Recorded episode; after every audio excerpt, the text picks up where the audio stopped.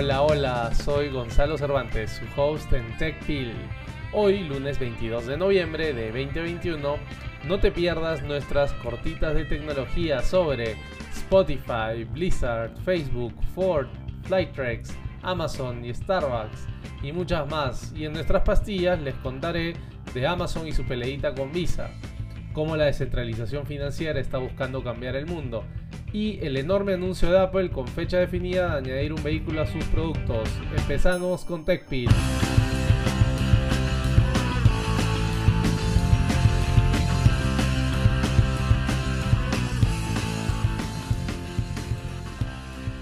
Comenzamos con nuestras cortitas de tecnología, los titulares que no debes perderte el día de hoy. Primera cortita, Facebook le está dando a la gente más control sobre su newsfeed. La compañía está probando la capacidad de los usuarios para modificar sus preferencias y la cantidad de contenido que ven. En otras noticias de Facebook, hace un buen tiempo que la empresa viene llevando una crisis en su capacidad de contratar nuevo talento. Potenciales aplicantes se sienten molestos con la capacidad de la empresa para censurar a otros en sus redes, ya sea en cualquiera de estos dos extremos, ¿no? Por creer que ha ido demasiado lejos en censurar o porque no hizo lo suficiente para evitar la propagación de mala información. Qué complicada la situación de Facebook. Segunda cortita de tecnología. Los viajes están regresando, específicamente los alquileres a corto plazo. Según Cruise Consulting, los gastos eh, de Airbnb entre sus clientes han aumentado un 500% desde abril 2020, cuando la pandemia entró en sus momentos más complejos. Además, el gasto en vuelos ha aumentado casi un 1000%, lo que sugiere que los viajes de negocios están regresando. Tercera cortita de tecnología. Como les comentamos en nuestro anterior episodio, Bobby Kotick, el CEO de Activision Blizzard, un gigante de los videojuegos, viene atravesando una de las peores crisis internas de la historia del sector. Este fin de semana le dijo a algunos miembros del personal de Blizzard que podría renunciar si las cosas no mejoran con la velocidad necesaria, según informa el Wall Street Journal. Cuarta cortita de tecnología. Ford descarta el plan para desarrollar un vehículo eléctrico con Rivian. Como les comentamos también la semana pasada, los fabricantes de autos estadounidenses tenían un plan para crear un vehículo eléctrico que estaba eh, en riesgo pues cada vez estas dos empresas parecen más rivales que socios y obviamente ahora se canceló ese proyecto. Quinta cortita tecnología. Nike, la empresa principalmente conocida por su, calzado deportivo, ha lanzado un espacio de juego virtual en la plataforma de juegos en línea Roblox. El espacio virtual permite a los jugadores vestir a sus avatares digitales con, con zapatillas, eh, gorras y mochilas de la marca. Como se estarán dando cuenta, el metaverso cada vez es más un hecho. Sexta cortita de tecnología. Flytrex, la startup israelí que trabaja con Walmart, Chili's y muchos otros en el estado de Carolina del Norte, haciendo pilotos para un servicio de entrega con drones dirigidos a consumidores de las afueras de las ciudades, ha logrado 40 millones de dólares en inversión para continuar desarrollando su hardware y software así como más asociados comerciales eh, y se encuentra a la espera de que la regulación le permita expandir su negocio en otros mercados de Estados Unidos. Ahora se preguntarán, ¿por qué en las afueras de las ciudades? Básicamente es porque en Estados Unidos, fuera de las ciudades, las eh, viviendas tienden a tener jardines o espacios más amplios donde los drones pueden aterrizar. Séptima cortita de tecnología. Starbucks y Amazon se han asociado para abrir la primera de al menos tres tiendas conceptuales entre los dos gigantes minoristas con sede en Seattle.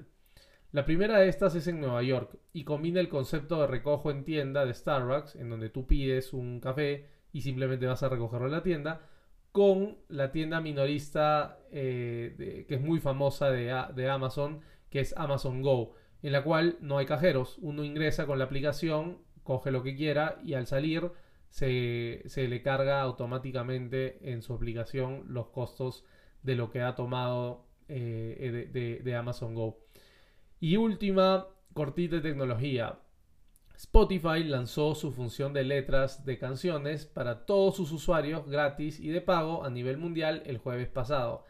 Esta característica eh, que está siendo tan esperada en Spotify solo estaba habilitada en algunos lugares del mundo, ahora todos pueden utilizarla.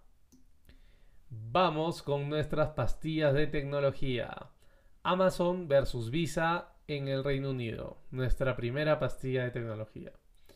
A principios de la semana pasada, Amazon anunció que dejaría de aceptar tarjetas de crédito Visa emitidas en el Reino Unido, debido a las altas tarifas de intercambio en las transacciones que tiene esta empresa. La compañía dio como fecha límite el 19 de enero y ahora ofrece a sus usuarios que tienen como principal método de pago una tarjeta Visa 20 libras esterlinas de descuento en una compra como incentivo para que cambien dicho método de pago a uno diferente a Visa. Pero esta no es la primera ocasión en la cual Amazon quiere reducir el uso de tarjetas de crédito emitidas por Visa.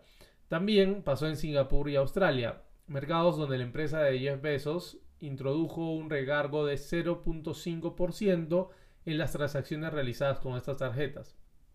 En ambos casos, Amazon también ofreció a los clientes tarjetas de descuento o de regalo para eh, alentarlos a cambiar el método de pago.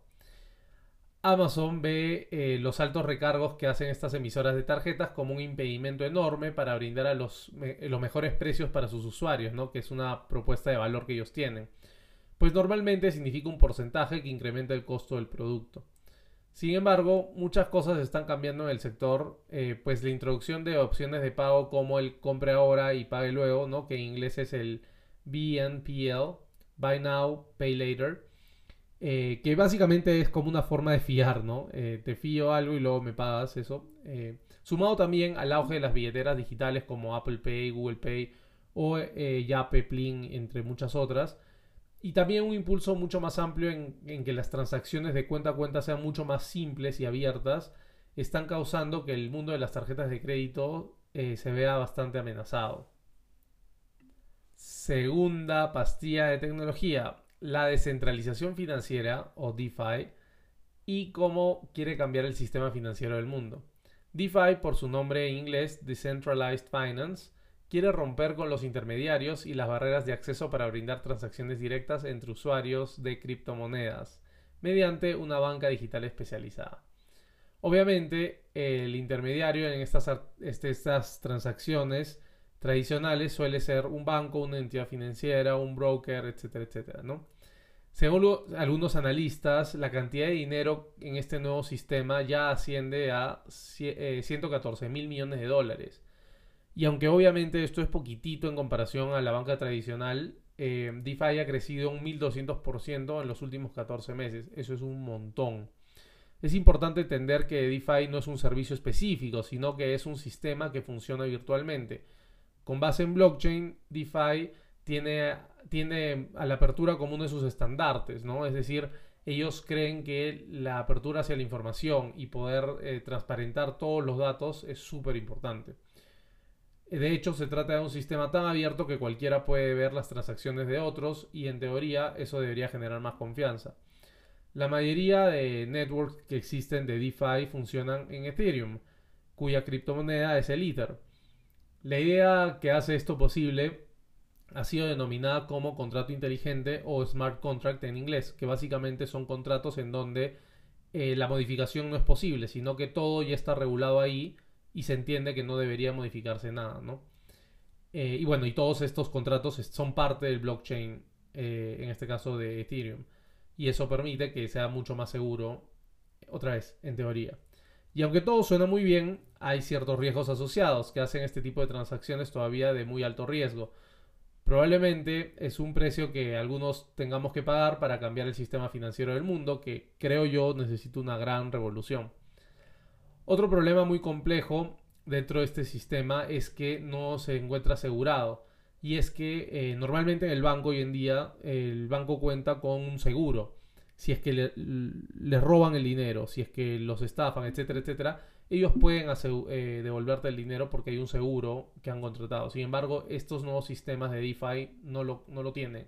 Y de hecho, más de mil millones de dólares se pierden eh, constantemente porque hay sistemas de DeFi que son atacados y, digamos, pierden el dinero, ¿no? si van a meterse al mundo cripto, háganlo con mucho cuidado porque saben que hoy en día hay un montón de estafas alrededor de esto, sobre todo para los que no son tan eh, expertos en temas de tecnología. De hecho, ahora en Estados Unidos hay varias denuncias de personas que no han invertido tanto en criptomoneda, pero han invertido algo, que están denunciando estas estafas sobre el secuestro de sus números telefónicos.